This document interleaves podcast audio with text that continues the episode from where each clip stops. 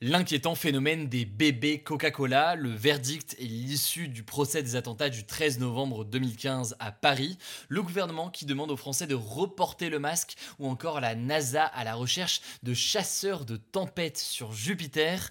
Salut c'est Hugo, j'espère que vous allez bien. On est parti pour une nouvelle plongée dans l'actualité en une dizaine de minutes. Et avant de parler donc de l'issue de ce procès, on commence avec le sujet à la une aujourd'hui. Des scientifiques alertent ces derniers jours sur le phénomène des bébés Coca. Mais alors de quoi quoi parle-t-on exactement? Eh bien, on va voir ça ensemble. Les bébés coca, c'est donc un surnom euh, donné par certains médecins pour désigner les enfants de moins de 6 ans qui ont déjà des caries, des dents trouées, noircies ou alors euh, des dents de travers. D'ailleurs, ça peut même aller euh, encore plus loin. Certains dentistes déclarent avoir déjà vu des enfants avec des dents tellement fines et tellement abîmées qu'elles se cassent très facilement. Bref, c'est donc des problèmes qui sont quand même inhabituels à un si jeune âge quand ils sont aussi présents. Il y a en fait une raison qui semble expliquer tout ça, c'est la consommation en très très grande quantité de boissons sucrées, comme je sais pas de l'Oasis, du Sprite ou encore évidemment du Coca-Cola. En fait, il y a quelques semaines, le site d'investigation Mediapart a mené une enquête dans les Hauts-de-France, donc euh, dans le nord de la France. ils ont découvert qu'il y avait euh, notamment dans cette région un certain nombre d'enfants très jeunes qui étaient euh, nourris quasiment uniquement avec des boissons sucrées, du Coca parfois directement versé dans les biberons. Mais alors pourquoi est-ce que certains parents mettent comme ça du soda dans les biberons de leur bébé? Bien en l'occurrence, ce que dit l'enquête, c'est que c'est assez souvent des enfants issus de familles euh, très pauvres, dont euh, les parents parfois eh bien, ne parlent pas ou ne lisent pas le français, ce qui peut forcément eh bien, mener à des écarts en termes d'informations euh, concernant les risques associés à tel ou tel produit. C'est souvent aussi des familles qui ont moins tendance à aller consulter un médecin régulièrement. Donc parfois certains problèmes qui peuvent être normalement pris en charge très tôt se retrouvent à traîner et donc s'aggraver au fil des mois et au fil des années chez le bébé. Alors du coup, comment agir face à cette situation? Eh bien, pour les médecins, la seule solution euh, majeure, c'est euh, la prévention. Certains professionnels de santé réclament qu'il y ait des étiquettes avec écrit euh, interdit ou alors déconseillé aux enfants qui soient collés comme ça sur les bouteilles de coca et d'autres sodas, un peu comme les logos déconseillés aux femmes enceintes qu'on peut retrouver sur les bouteilles d'alcool. Mais au-delà de ces messages de prévention, certains professionnels veulent aller même au-delà en interdisant carrément la vente de boissons sucrées aux enfants de moins de 6 ans. Alors dit comme ça, ça peut paraître assez radical, mais ça a déjà été fait au Mexique. En 2020, en fait, il y a deux États mexicains qui ont interdit la vente des boissons sucrées, non pas d'ailleurs au moins de 6 ans, mais au moins de 18 ans, donc c'est quand même beaucoup plus de jeunes, puisque eh bien, ces boissons ne font pas que des ravages sur les enfants ou les bébés, mais aussi une question plus large de sensibilisation au risque à prendre trop de sucre, d'impact, de risque d'obésité, etc., etc. Au passage d'ailleurs sur ce sujet, il faut savoir qu'il y a une taxe sur les sodas qui avait été euh, mise en place en 2012 en France pour justement limiter euh, leur consommation et donc euh, les risques sur la santé. Pas sûr donc que tout ça euh, ait suffi. Je vous mets en tout cas le lien de l'enquête de Mediapart euh, directement en description. On continue avec un second sujet, le verdict du procès des attentats du 13 novembre 2015 à Paris, qui ont causé la mort de 130 personnes dans la salle du Bataclan notamment, a été prononcé ce mercredi soir. C'est une actualité absolument majeure, je vous résume tout ça. Alors 20 personnes étaient jugées pendant ce procès, qui est au passage le plus long de l'histoire judiciaire française de l'après-guerre. Il y avait donc Salah Abdeslam, le seul membre du commando terroriste encore vivant, mais aussi 19 autres personnes, dont 11 soupçonnés d'avoir aidé à la logistique des attaques et deux autres qui devaient faire partie des commandos. C'était un procès absolument énorme qui a duré plus de 10 mois. Il y a même eu une cour d'assises spéciale avec une salle d'audience construite spécialement pour l'occasion au Palais de justice de Paris.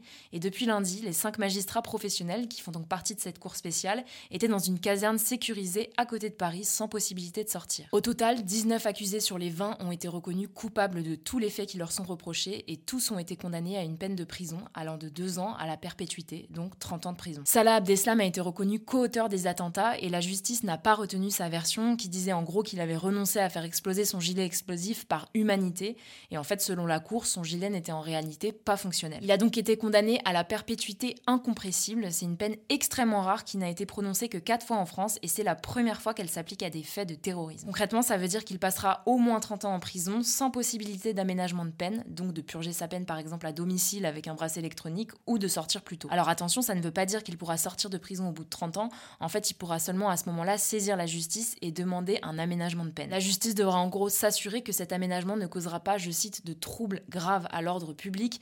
Bref, au vu de la gravité des faits qui lui sont reprochés, Salah Abdeslam devrait a priori passer toute sa vie en prison. On peut aussi citer Mohamed Abrini qui a reconnu qu'il devait faire partie du commando et qui a été condamné à la perpétuité, mais avec une période de sûreté de 22 ans, ce qui veut dire qu'il pourra demander un aménagement de peine à ce moment-là. Ça, c'est donc pour le verdict, mais de son côté, Philippe Duperron, le président de l'association de victimes 13 11 15 Fraternité Vérité, a estimé que c'était un jugement équilibré, comme la plupart des familles de victimes. Alors je suis pas rentrée dans les détails des peines de chaque accusé, comme d'habitude vous avez des liens en description, et si vous voulez en savoir plus, je vous conseille notamment le thread Twitter du journaliste Guillaume Moda qui a suivi tout le procès. C'est tout pour moi, je vous laisse avec Hugo pour la suite des en bref. on continue avec euh, les actualités en bref. D'abord, euh, cette première information, la première ministre française Elisabeth Borne a fortement recommandé de mettre le masque. Alors le masque, elle souhaite qu'on le remette dans les lieux clos et dans les lieux où les gens sont très proches, donc en particulier euh, les transports en commun, puisqu'il y a une très forte augmentation du nombre de contaminations. Maintenant attention, c'est une recommandation, une demande de la part du gouvernement, mais ce n'est pas une obligation. Autrement dit, vous n'aurez pas d'amende si vous ne portez pas de masque dans les transports. Et d'ailleurs, à propos des masques et des mesures anti-Covid de manière plus générale, la justice française a jugé ce mardi que l'État français avait commis, je cite, plusieurs fautes. Il lui reproche en fait de ne pas avoir stocké assez de masques avant euh, l'épidémie et puis euh, d'avoir affirmé que le port du masque n'était pas utile. Vous vous souvenez peut-être de ces propos de plusieurs membres du gouvernement lors du premier euh, confinement. Alors des fautes de la part de l'État français, cependant les demandes d'indemnité qui avaient été demandées par ceux qui avaient attaqué l'État en justice n'ont pas été acceptées. En gros la justice juge qu'il y a certes des erreurs de la part de l'État mais qu'il n'était pas possible de faire un lien direct entre telle ou telle faute du gouvernement et euh, telle ou telle contamination euh, précise d'une personne qui a porté plainte. Deuxième information euh, désormais capitale en géopolitique, la Turquie a donné son accord ce mardi pour que la Suède et la Finlande rentrent dans l'OTAN. L'OTAN c'est donc cette organisation militaire de pays occidentaux menée principalement par les États-Unis et dont la France fait partie aujourd'hui. Alors dit comme ça, ça peut être assez anecdotique que la Turquie donne son accord pour que la Suède et la Finlande rentre dans l'OTAN. Mais en fait, le truc, c'est que la Turquie eh bien, posait son veto et donc euh, bloquait euh, leur entrée euh, dans l'OTAN depuis quelques temps. L'argument avancé par la Turquie pendant tout ce temps, c'était que la Suède et la Finlande accueillent aujourd'hui des militants de l'organisation kurde PKK. C'est une organisation que la Turquie considère comme une organisation terroriste. Je vous la fais courte, mais les deux pays pourraient donc finir par rejoindre l'OTAN prochainement. Mais cela dit, cette annonce inquiète la communauté kurde qui habite en Finlande et en Suède. En effet, plusieurs Kurdes accusés de terrorisme par la Turquie et qui sont réfugiés politiques en Suède ou en Finlande pourraient être renvoyés vers la Turquie en échange donc de la levée et de la fin de ce veto turc sur l'adhésion de ces pays euh, à l'OTAN. Ça pose donc des questions euh, importantes sur la question euh, des Kurdes, on aura l'occasion d'en reparler. En tout cas, l'OTAN devrait donc s'élargir à la Finlande et à la Suède et c'est assez marquant car ça agrandit beaucoup plus la frontière directe entre l'OTAN et la Russie. C'est une nouvelle présence importante de l'OTAN à la frontière avec la Russie. Ça pourrait donc encore plus faire euh, grandir les tensions entre euh, les Occidentaux et la Russie. La Russie s'estimant, on en a parlé sur la chaîne, menacée par l'organisation. Troisième actualité désormais à l'international, on en sait peut-être un petit peu plus sur ce qui s'est passé le 6 janvier 2021. C'est à cette date que les supporters de Donald Trump ont pris d'assaut le Capitole, donc le lieu à Washington où se trouve le Parlement américain. Un assaut qui avait pour objectif de contester la victoire de Joe Biden. En gros, la commission d'enquête parlementaire aux États-Unis a notamment euh, entendu ce mardi Cassidy Hutchinson, qui est la collaboratrice du chef de cabinet de Donald Trump lors des derniers mois de son mandat à la Maison-Blanche. Et en l'occurrence, elle a fait des révélations assez fracassantes, sachant que tous ses propos ont été euh, prononcés en prêtant serment avant de prendre la parole devant euh, cette commission d'enquête. Alors, elle a déclaré que Trump a voulu prendre le volant de sa limousine présidentielle pour rejoindre lui-même les émeutiers, les émeutiers qu'il savait lui-même euh, armé.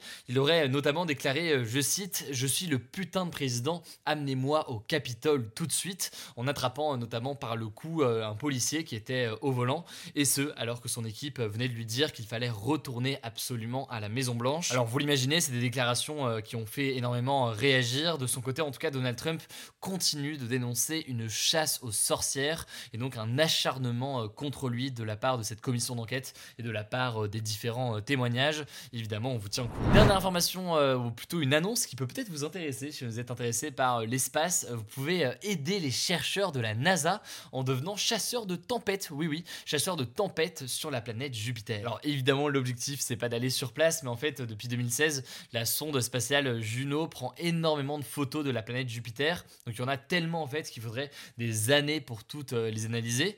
Du coup, eh bien, des chercheurs de l'université du Minnesota ont eu l'idée l'idée de passer par un portail internet qui s'appelle Zoniverse pour demander de l'aide à des bénévoles pour repérer sur ces dizaines de milliers de photos et eh bien, les différentes tempêtes que l'on retrouve sur cette planète Jupiter.